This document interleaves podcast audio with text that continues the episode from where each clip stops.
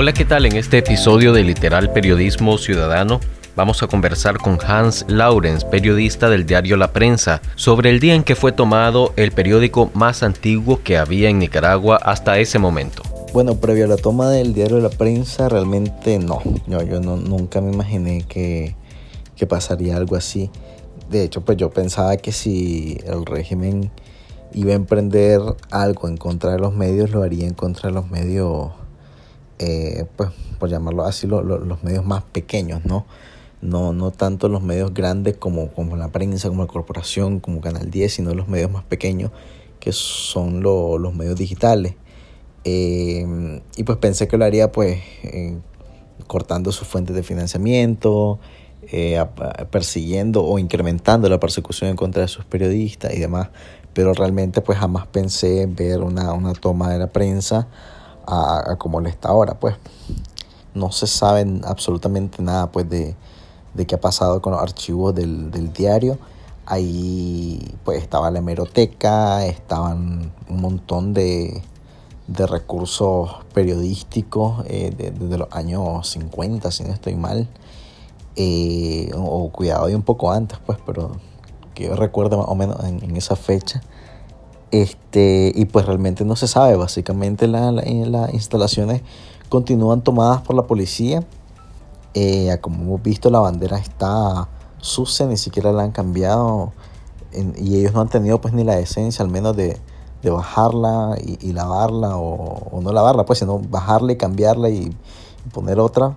Y no, pues me imagino yo que las instalaciones están sin ningún tipo de mantenimiento, debe estar todo eso sucio con y, los equipos pues ya ni deben de estar pues, pues porque eso probablemente se lo hayan llevado al chipote en busca de, información.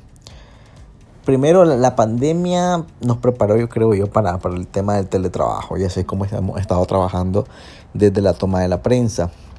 Eh, sin embargo, ahora es mucho más este, peligroso o, hay que andar mucho más en la clandestinidad, pues como eh, encubierto y con mucho temor, pues, porque pues prácticamente la, prensa ha sido ilegalizada, pues la prensa no, no, no, no puede operar, no puede identificarse, ah, o los periodistas, pues no podemos identificarnos, soy periodista y mucho menos soy periodista del de la prensa, ¿me entiendes? Entonces, uh, ha sido complicado. Primero por la parte del teletrabajo, pues que ya estaba un poco resuelta, ya la mayoría estábamos acomodados a estar trabajando desde casa.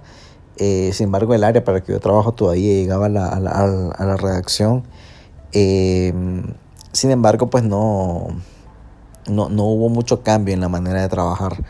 En lo otro sí, pues el tema de la, de la, de la seguridad, eh, y, los riesgos pues que implica seguir siendo un, periodista de la prensa.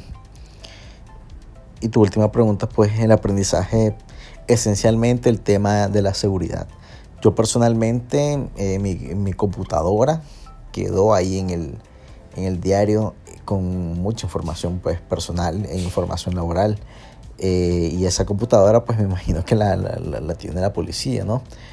Y, y, bueno, pues entonces a mí me quedó de experiencia eh, eso, el tema de la seguridad, sobre todo la seguridad digital, pues tener, eh, eh, como te digo, mayor rigurosidad en cuanto al, manejo de la información, saber guardarla en la nube y no dejarla ahí en el, en, el computador.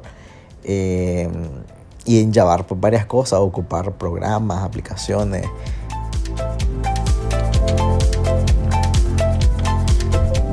Recordá suscribirte a nuestras plataformas de podcast y también seguirnos en nuestro sitio web literalni.com. Será hasta la próxima.